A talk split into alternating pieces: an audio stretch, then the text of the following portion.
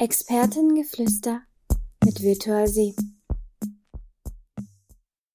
Hi, ich bin der Florian, Florian Bieberschek, seit äh, ja, fast drei Jahren bei Virtual 7 als Business Consultant und habe hier sehr viel Spaß, habe ein Umfeld gefunden, äh, das mir, mir zusagt, sehr, sehr angenehme Atmosphäre zum Arbeiten, sehr nette Kollegen und äh, auch interessante Projekte.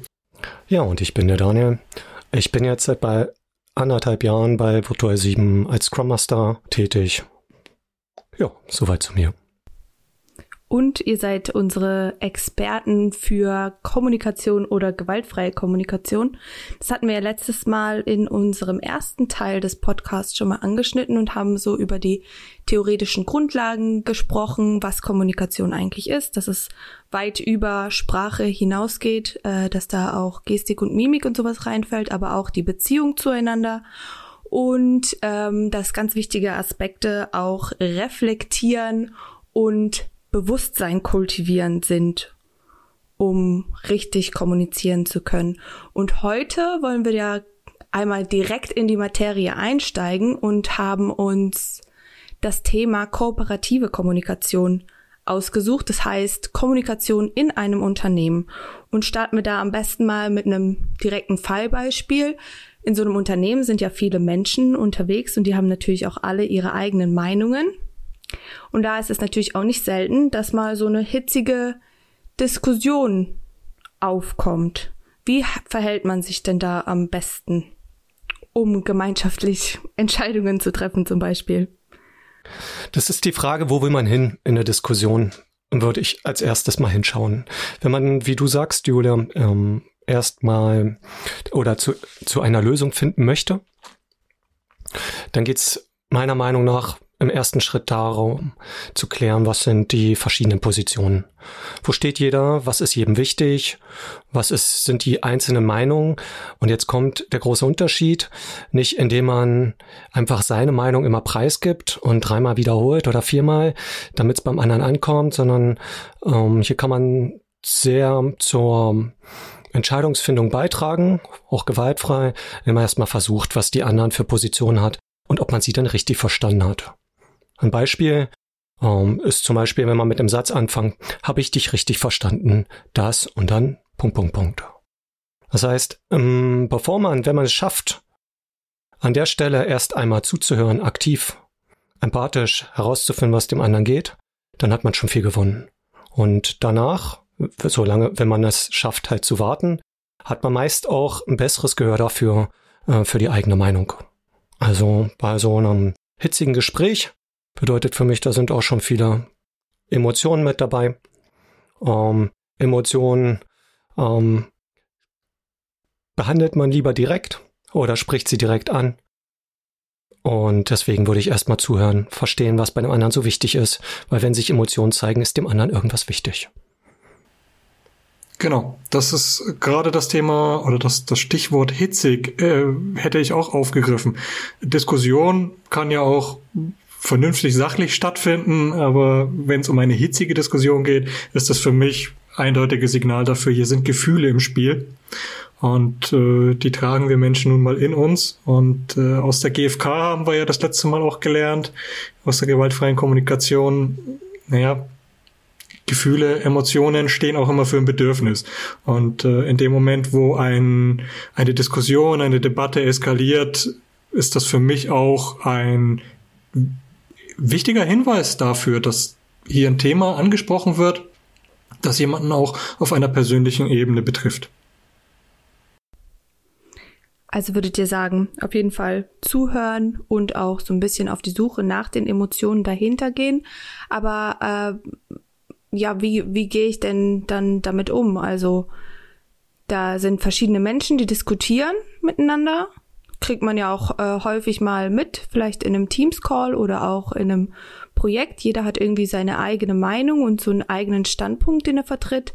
Und irgendwann muss, kommt ja dann der Moment, in dem irgendjemand eingreifen muss. Gehen wir jetzt mal davon aus, es ist niemand da, der moderiert oder ja, äh, das Gespräch leitet.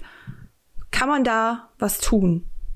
Na, natürlich kann man da was tun. Also in dem Moment, wo ich das bemerke in so einem, in so einem Meeting, in so einem Termin, wo es, wo die Emotionen hochkochen, fällt mir auf, okay, wir bewegen uns hier nicht mehr auf der Sachebene und unterm Strich geht es in der Projektarbeit ja oder in der Arbeitswelt eigentlich im Kern immer um, um, um die Sache.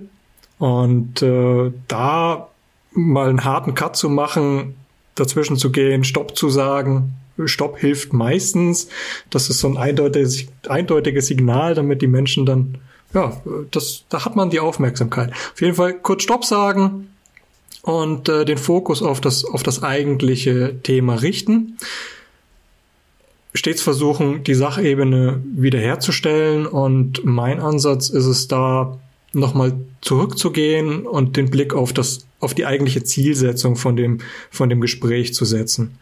Ähm, und über diese Zielsetzung, beziehungsweise wenn nochmal über das Ziel gesprochen wird, haben wir auch wieder die Möglichkeit, einen gemeinsamen Nenner zu finden, auf den sich die beteiligten Parteien auch, auch fokussieren können. Ich habe da vielleicht noch eine Ergänzung zu. Es wird immer wieder versucht, natürlich auf die Sachenebene zu kommen und das sollte man auch immer wieder versuchen, ähm, weil darum dreht sich ja das Gespräch und man will zu einer gemeinsamen Entscheidung kommen. Was natürlich, was man auch da noch berücksichtigen kann, ist, wie es den einzelnen Personen geht. Es gibt einfach Personen, die die tun sich sehr gut damit, hitzig zu diskutieren. Die sind dann auch hinterher sich gegenseitig überhaupt nicht, ähm, die tragen sich nichts nach.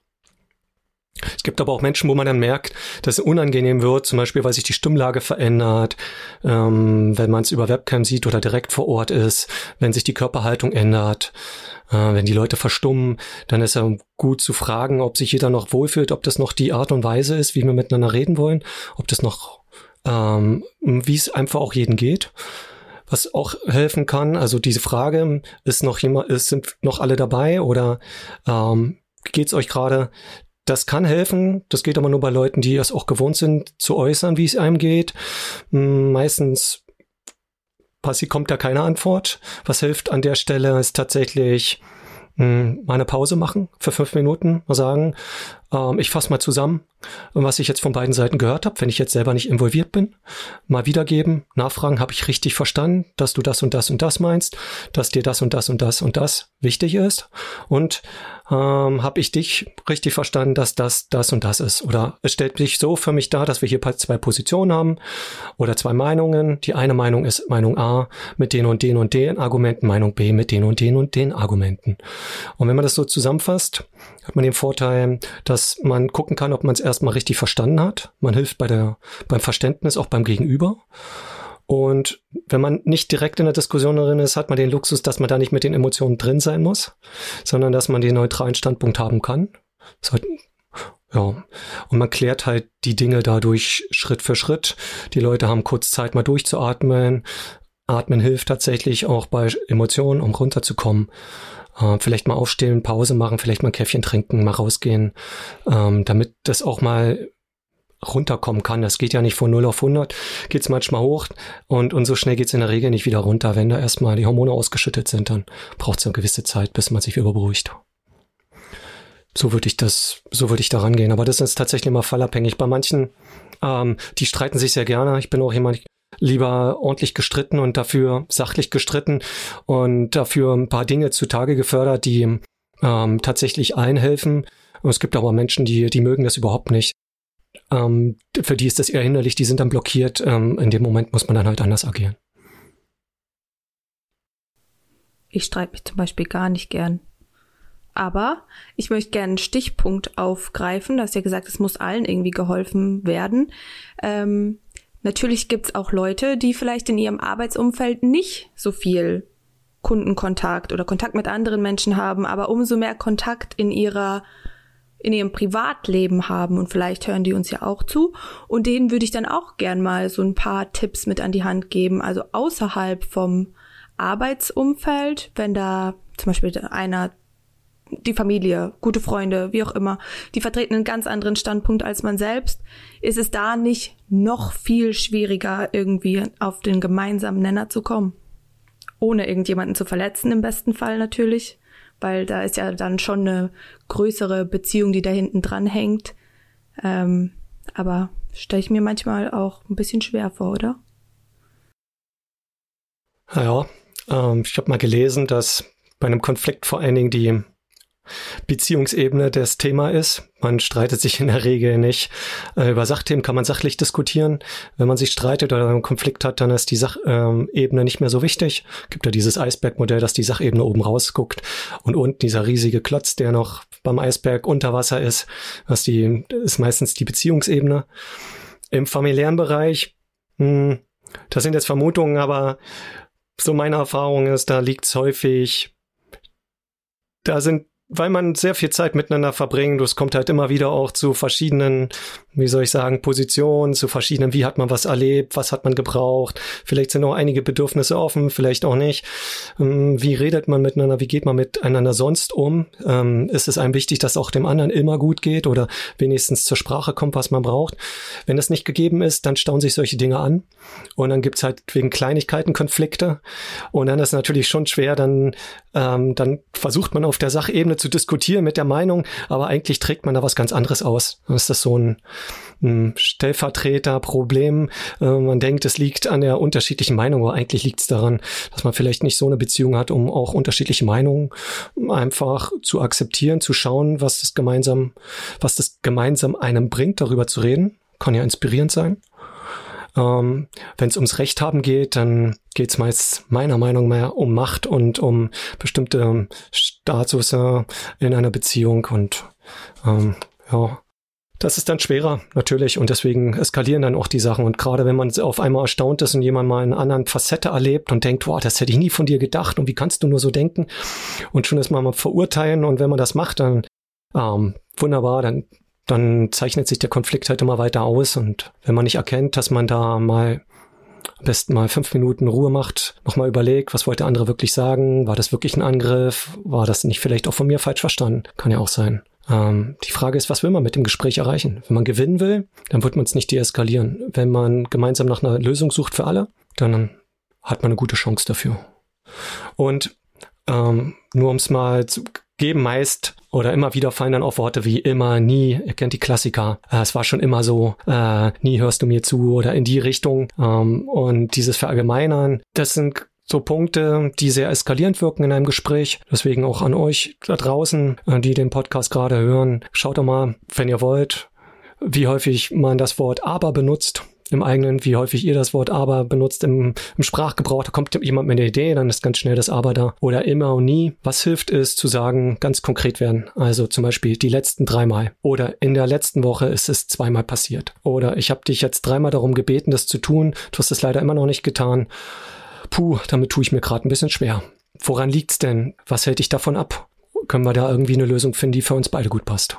Als Beispiel, wie man da gewaltfrei mit umgehen kann. Ja. Du hast ja nach dem Punkt gefragt, wie kann man im Privaten mit Meinungsverschiedenheiten oder ja, einem Streit äh, umgehen. Ich habe für mich einen, also wie gesagt, für mich persönlich einen, einen Weg gefunden. Ich bin jetzt auch nicht der impulsive Typ, der sofort in eine, eine hitzige Diskussion einsteigt. Äh, mir ist es in, in meinen privaten Beziehungen auch schon so ergangen, dass ich überrollt wurde, weil, was Daniel auch schon gesagt hat, es staut sich etwas an und irgendwann kommt dieser letzte Tropfen und dann explodiert das Fass. Ich für mich höre mir die Vorwürfe an, versuche sie nicht zu emotionalisieren, klappt mittlerweile auch ganz gut und äh, lasse es in der Regel auch sacken. Also das habe ich kommuniziere ich auch, auch im Vorfeld gerade mit meiner Partnerin. Ähm, habe ich das angesprochen. Ich kann nicht so direkt streiten. Ich höre mir die, die Inhalte an, nehme es mit und äh, komme dann auch nach einer gewissen Reflexionszeit mit dem Thema auf mein Gegenüber zurück. Das heißt, ich, ich vertage quasi die, die Klärung des eigentlichen Themas auf später. setzt natürlich voraus, dass ich mein, mein Gegenüber auch darauf verlassen kann, dass ich wiederkomme. Ja? wenn sich das mal eingespielt hat, dann, dann wächst auch das Vertrauen. Ähm, hilft mir insofern, weil ich dann eben diese Beziehungsebene für mich selber ausfiltern kann und mich auf, auf den Inhalt konzentrieren kann. Komme dann auch zu einem Schluss, also habe auch die Möglichkeit, mich in Ruhe in die andere Person hineinzuversetzen, da einfach mal die einen Wahrnehmungspositionswechsel durchzuführen, ähm, versuchen die Emotionen nachzuvollziehen, die Argumente nachzuvollziehen, wie würde es mir in der Haut des anderen gehen oder der anderen. Und für mich ist das dann, ich komme meistens zu dem Schluss, es ist nachvollziehbar, okay, ich verstehe es, was kann ich tun, was, was ist mein Beitrag, um zukünftig solche Spannungssituationen zu vermeiden. Hm. Ich finde, da sieht man auch richtig viele äh, Aspekte, also viele Sachen, die ihr gerade genannt habt, finde ich auch bei uns intern wieder. Das ist ja auch öfter mal so, dass man vielleicht mehr eine freundschaftliche ähm, ein freundschaftliches Verhältnis dann über die Jahre aufbaut mit Kollegen oder einzelnen Kolleginnen, wie auch immer. Und ähm, da ist es natürlich dann auch ähnlich. Vielleicht nicht ganz so wie in einer privaten Situation, aber es kommt dem doch schon nah. Und ähm, jetzt, während ihr geredet habt, habe ich mal so drüber nachgedacht und man sieht, glaube ich, bei uns in der Firma, bei vielen, bestimmt nicht bei allen, das kann ich auch gar nicht beurteilen, will ich auch gar nicht, aber ähm, dass sie so ein, so ein Gefühl dafür haben, wenn es zu eskalieren droht, dass viele sagen, hey, wir machen erstmal einen Schritt zurück, machen erstmal langsam, schauen und ähm, gucken dann, wie wir auf eine gemeinsame Lösung kommen. Kommt es nur mir so vor oder seht ihr das ähnlich? Nee, ich, ich sehe das genauso. Das ist, wie, wie ich es anfangs schon gesagt habe, äh, ich habe hier ein Arbeitsumfeld, in dem ich mich wohlfühle. Es ist ein sehr, sehr respektvoller Umgang und wir haben nicht dieses überzeugen oder die eigene Meinung durchdrücken wollen, sondern es, es findet stets ein Dialog statt. Auch über, über unterschiedliche Herangehensweisen und wir finden meistens eine Lösung, die für, für alle Seiten akzeptabel ist. Und das finde ich, das finde ich sehr angenehm. Also was man sich auf jeden Fall nimmt, ist die Zeit zu reden. Ob man dann zu einer Lösung kommt, das ist nicht immer möglich. Es gibt einfach unterschiedliche Interessenslagen manchmal. Aber was ich auch auf jeden Fall bestätigen kann, ist der, der Wille ist da. Und ich, das ist das Entscheidende, dass man wirklich gewillt ist, zuzuhören, den anderen, und zwar am besten von Mensch zu Mensch und jetzt unabhängig von Hierarchien, von Geschlecht, von was Alter. Also da sind wir auch beim Thema Diskriminierung, wenn man einfach vom Mensch zu Mensch denkt und sieht, da ist halt eine Person, die, die braucht was im Moment, die braucht was vielleicht später, die versucht ihr Leben zu gestalten, so dass es sich ähm, gut anfühlt ähm, und Sinn macht oder Sinn macht, wie auch immer. Und ähm, das, das sehe ich hier, das sehe ich an vielen anderen Stellen auch.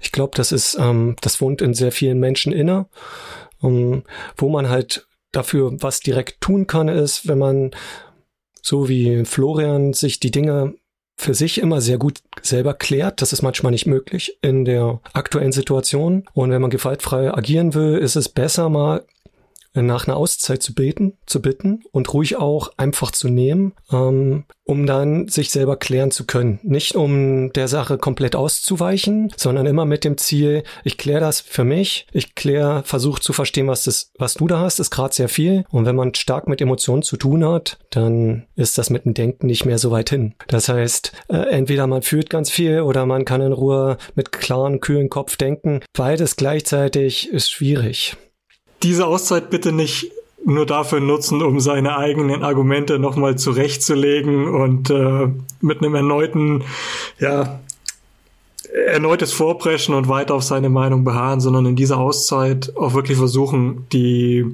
die Sichtweisen, die, die Bedürfnisse meines Gegenübers oder, oder von einem anderen Team äh, mit in Betracht zu ziehen in die eigene Argumentation. Und da versuchen, wieder einen gemeinsamen Nenner zu finden. Wo, wo sind Gemeinsamkeiten? Wo kann man, wo kann man Themen übereinander legen? Dann, dann findet man in der Regel auch, auch einen Zugang zum Gegenüber. Weil in dem Moment, wo ich zurückkomme in dieses Gespräch nach so einer Auszeit und äh, mein Gegenüber merkt, dass ich, dass er gehört wurde oder dass sie gehört wurde, dass, dass die Inhalte auch angekommen sind. Dieses Verständnis ist Gold wert. Und ähm, in dem Moment, wo ich mich öffne, öffnet sich in der Regel auch mein Gegenüber. Das war jetzt eine schöne Überleitung zu und gleichzeitig eine Rückwärtsrolle, also eine Überleitung und eine Rückwärtsrolle in einem. Und zwar wollte ich noch gerne auf genau den anderen Typ Menschen ähm, bisschen eingehen. Und zwar, es gibt ja auch solche, so wie der Florian gerade gesagt hat, man sollte vielleicht nicht die Zeit sich nehmen, um neue Argumente irgendwie bereitzulegen.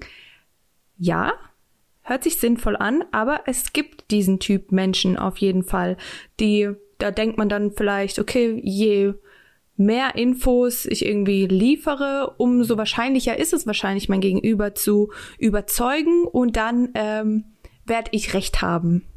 Woher kommt denn dieser Gedanke, Recht haben? Muss wirklich einer Recht haben? Recht zu haben das ist halt die Frage, vielleicht ist es eine Strategie, die die Person halt anwendet, um irgendetwas zu bekommen, in der Hoffnung, dass es ihr dadurch besser geht oder dass sie dadurch etwas erreicht, was ihr wichtig ist. Es gibt diese Menschen, man hat mit denen immer wieder zu tun, ganz normal. Vielleicht fehlt ihnen da das Wissen, dass es auch anders geht. Hm, das Schöne ist aber, das ist oh, gar nicht schlimm, weil man kann trotzdem dem anderen zuhören zum gewissen Rahmen, die Dinge wiederholen, aber zuhören und verstehen heißt nicht unbedingt, dass man der gleichen Meinung sein muss, dass man sich der Meinung anpassen muss, dass man sie akzeptieren muss. Und es das heißt auch nicht, dass man da nicht Widerspruch einlegt und sagt, ich sehe die Dinge anders.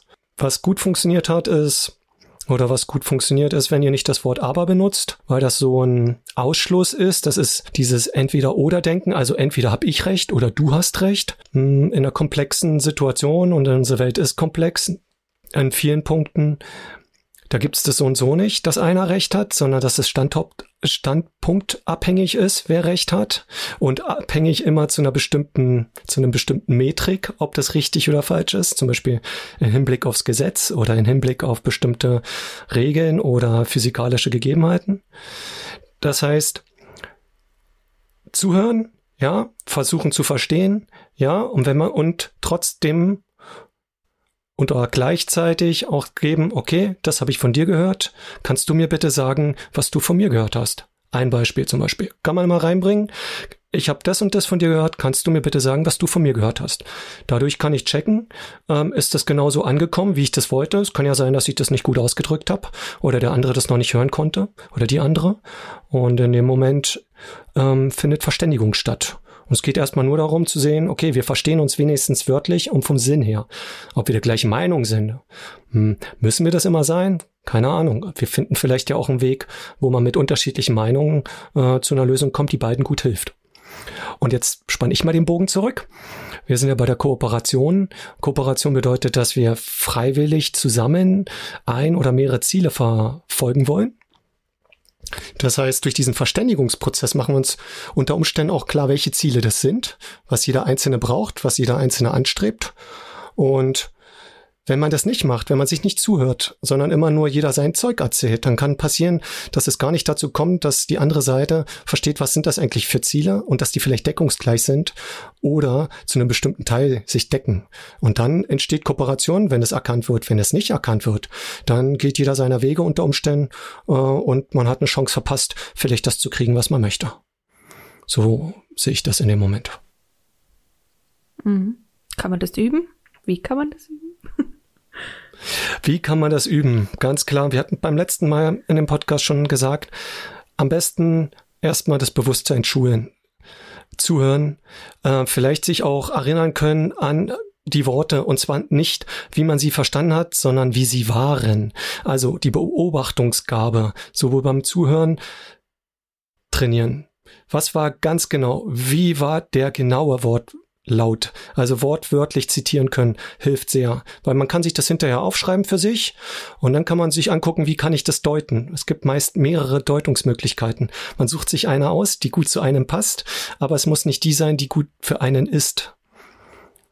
Das kann man auf jeden Fall machen. Ansonsten, mh, hm, was kann man noch üben, Florian? Hast du eine Idee? Ja, also grundsätzlich dieses Zusammenfassen, ähm, finde ich sehr wichtig und das ist auch etwas, was man, was man denke ich üben kann, wo man auch ein direktes Feedback bekommt. Probiert in Meetings aus. Ähm, viele Besprechungen enden im Leeren, im Nichts und äh, es ist sehr hilfreich, wenn zumindest am Schluss nochmal eine kurze Zusammenfassung von dem Gesagten erfolgt. Also was habe ich verstanden, was Daniel auch schon gesagt hat, was ist bei mir angekommen, äh, wie schätze ich die Situation ins, nach diesem Gespräch ein.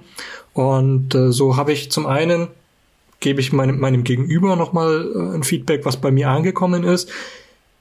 Er hat aber auch nochmal oder sie hat auch nochmal die Möglichkeit zu intervenieren und zu sagen, nee, sorry, so habe ich das nicht gemeint, äh, das hast du falsch verstanden. Und dann besteht gleich nochmal die Möglichkeit, danach zu justieren und äh, wie gesagt, Ü Übung im Alltag kann jeder mit einbauen, sofern er mit anderen spricht. Kurz nochmal das Gesagte zusammenfassen. Und äh, da, da wird es dann in der Regel schon eine Reaktion geben. Vor allem, wenn die Zusammenfassung aus Sicht des äh, Senders nicht ganz stimmig ist. Das versteht man dann halt unter dem Wort paraphrasieren. Das ist das, wonach man suchen kann. Das ist eine der Techniken. Die andere Technik, die man noch gut üben kann, ist, ähm, wenn man die Dinge, die man haben möchte oder wo man bittet oder die einem wichtig ist, dass man sie tatsächlich auch konkret in der Ich-Botschaft sagt, also mir ist das und das wichtig oder ich habe das und das zum Ziel oder ich brauche Ruhe statt äh, du bist zu laut oder du bist immer zu laut. Das wird er das Gegenüber nicht gern hören wollen, außer es ist geschult und weiß, okay, das bedeutet nichts, das heißt nur die andere Person braucht mehr Ruhe. Man kann nämlich auch so eine, in Anführungsstrichen, Vorwürfe auch selbst übersetzen, dann regt man sich darüber nicht auf ähm, und hat den anderen auch gleich noch besser verstanden. Das heißt, Ich-Botschaften von dem, was man selber braucht und fragen, ob man den anderen richtig verstanden hat. Und fragen, ob der andere einen, wie der andere einen verstanden hat oder das sind so die drei Sachen, die würde ich, mit denen würde ich anfangen. Da braucht es noch kein großes Formelwerk, da braucht es keine große ähm, Ausbildung. Das sind so Sachen, die kann man sich mal mitnehmen, mal zwei, drei Wochen beobachten, ruhig mal einen Monat und dann wird man schon merken, äh, wie viel Potenzial man bei sich selber hat, um das anzupassen. Definitiv. Und was, was sicherlich auch hilft, nochmal zum Thema innere Haltung. Wie gehe ich in ein Gespräch hinein? Äh, Gerade wenn ich auch weiß, es gibt unterschiedliche Positionen oder Meinungen für mich ist das immer ein Angebot, eine Möglichkeit zu wachsen, ähm, eine andere Perspektive aufzunehmen. Das heißt nicht, dass ich sie gut finden muss oder dass ich die eins zu eins übernehmen muss, aber oftmals sind, sind äh, Inhalte mit dabei oder, oder Blickwinkel, die ich selber nicht einnehmen kann. Und ähm, ist schön. Also es erweitert meine eigene Welt, wenn ich äh, bewusst zuhöre und die Welt durch die Augen von anderen Menschen vermittelt bekomme. Jetzt. äh, dafür muss man natürlich aber auch so ein bisschen, wie soll ich denn das sagen, ohne dass es rüber, falsch rüberkommt, aber so ein bisschen Eier in der Hose haben. Also man muss wirklich ja dann auch einen Schritt rausgehen, vielleicht auch aus seiner eigenen Komfortzone, gerade was so Paraphrasieren oder so angeht, da ist natürlich auch Potenzial da, dass man durchaus auch Fehler macht. Und die vielleicht auch äh, gegen einen verwendet werden könnten. Wie nimmt man denn da jemandem so ein bisschen die Angst? Probier es aus. Also das ist den ersten Schritt muss man mal selber machen. Ähm, es ist aber wenn man sich hinauswagt in die Welt und äh, da auch, auch ja, sich etwas zutraut, wird man meistens belohnt. Selbst wenn es am Anfang holprig ist und äh, vielleicht noch mehr Gegenwehr kommt. Ich habe immer im Hinterkopf, es gibt ja auch die Möglichkeit, von sich aus dann einen, einen, einen Schlusspunkt zu setzen. Also wenn ich merke, ich komme gar nicht weiter im Gespräch mit jemandem und äh, ich, ich stehe hier vor einer Wand, und selbst wenn ich es aus meiner Sicht eins zu eins wiedergebe, wenn ich zitiere, äh, wird mir noch vorgeworfen, äh, nein, das habe ich so nicht gesagt, das ist nicht richtig, du verdrehst hier die Dinge, dann sage ich für mich, also so eine gewisse Gelassenheit auch, okay, jeder hat seine Meinung, das ist okay, wir sind alle individuell, wir haben unseren ganz eigenen Blick auf die Welt und ähm, ich ziehe mich dann zurück im Sinne von, ich muss nicht jeden Konflikt aus austragen, ich muss nicht jeden Streit gewinnen. Oftmals ist es, ist es die Mühe nicht wert. Zum Thema, zum Thema Angst nehmen. Hm, beim Paraphrasieren, ja, es, es fällt tatsächlich, ich habe das auch beobachtet, wenn wenn man, wenn ich das unterrichte, weitergebe. Das fällt den Leuten tatsächlich schwer, weil es sich erstmal komisch anhört, vielleicht, weil es ungewohnt ist im Sprachgebrauch. Vielleicht auch dieses ähm, früher, wie, dass man wie ein Papagei ist. Wenn man sich aber klar macht, was man dadurch gewinnt, glaube ich, mh, mm, und weiß, wozu man diese Angst eingeht und auch diesen Mut dann aufbringt, ich glaube, dann ist es ein Stück leichter. Also, ihr habt dadurch die Chance, zu einem Verständnis beizutragen. Und ich, das hat einen sehr deeskalierenden Charakter ähm, in einem Konflikt einen sehr großen und einen sehr verbindenden Faktor. Wenn ihr das mal ausprobiert habt, probiert das aus am besten bei Freunden, bei Leuten, wo ihr euch wohl fühlt und sagt einfach, ihr wollt das, ihr wollt mal was Neues ausprobieren, macht das in einem sicheren Rahmen, macht das nicht gleich vor der großen Gruppe, ähm, fangt, macht kleine Schritte an der Stelle und vor allen Dingen sichere Schritte. Und dann probiert das ein paar Mal aus. Ähm, vielleicht paraphrasiert ihr auch mal, was ihr selber gesagt habt, noch mal im Kopf. Oder ihr paraphrasiert mal, wenn ihr in ein, kann ja passieren, in einem Meeting sitzt, wo ich langweilt, nutzt die Zeit, äh, paraphrasiert einfach mal das Letzte, was ihr gehört habt, im Kopf oder schreibt euch das hin. Nutzt, ähm, dann versteht ihr unter Umständen die Message besser oder die Nachricht, die da transportiert wurde. Und ihr habt den Riesenvorteil, ihr werdet immer fitter in diesem, äh, in dieser Art und Weise die Sprache zu benutzen. Und man macht sich in der Regel da nicht lächerlich, wenn man, wenn Leute lachen, dann ähm, denkt dran, die meisten nutzen auch Humor, um Unsicherheiten zu überspielen und ähm, nehmt das einfach so hin. Die können lachen, wie sie wollen, vielleicht finden sie es auch lustig, aber ihr wollt ja etwas klären und ihr kommt dadurch ein Stück weiter. Und ob die Leute jetzt lachen oder nicht oder komisch gucken oder erstmal irritiert sind, das ist so, aber ihr wollt ja gut für euch sorgen. Und das Paraphrasieren ist ein, ist ein ganz angenehmer, risikoreicher, risikoarmer ja, ein risikoloser Weg, mit dem anderen eine gute Verbindung aufzubauen im Gespräch. Auch wenn die Verbindung schon gestört ist. Das lässt sich ja wieder reparieren. In den meisten Fällen. Manchmal braucht es auch einfach ewig Zeit. In ganz wenigen Fällen geht es vielleicht auch gar nicht mehr, weil man keinen Weg findet oder weil der Aufwand zu groß ist. Mhm. Also einfach losziehen, ausprobieren. Vielleicht auch in einem sicheren Umfeld. Und dann irgendwann den Schritt wagen und in einem Meeting einfach mal machen. Einfach fragen, habe ich es richtig verstanden, genau. Oder meinst du das so und so? Ähm, heißt es, dass das und das und das und das ist? Bedeutet das äh, Punkt A zu Punkt C führt? Immer wieder, es geht um Klarheit. Es geht, unsere Sprache ist leider nicht eindeutig. Es sind keine mathematischen Formeln, die wir hier benutzen, sondern wir haben viele Deutungsebenen. Ihr kennt die Kommunikationsmodelle, ähm, vielleicht vom Sender, das von Tun mit der Botschaft, mit dem Appell, mit Gefühlsebene, mit der Eigendarstellung, mit den verschiedensten Ebenen, die man da transportieren kann. Und jetzt immer genau den richtigen Treffer dazu haben. Ich bezweifle, dass man das immer hinkriegt, 100 Prozent. Man kann aber, und das führt meist zum Erfolg, immer wieder so Klärung Erklärungsrunden einstellen, wenn man etwas nicht glaubt, nicht verstanden zu haben. Und dann ähm, klärt man das. Hinterher sind alle zufrieden, weil es geklärt wurde, weil jeder den gleichen Kenntnisstand hat und dann kann man, hat man eine Basis, wo man auch weiter kooperieren kann. Ja, ja, ganz klar. Ähm, was ebenfalls schwierig ist, oder ganz schwieriges Thema, Meinungsverschiedenheiten per E-Mail oder schriftlich äh, auszu, aufzulösen. Also gerade wenn, wenn ich merke, in einer E-Mail-Konversation geht jetzt zu viel aneinander vorbei, lieber mal zum Telefonhörer greifen und direkt darüber sprechen. Also ein ganz, ganz kleiner Tipp, Meinungsverschiedenheiten bitte niemals über, über E-Mail austragen.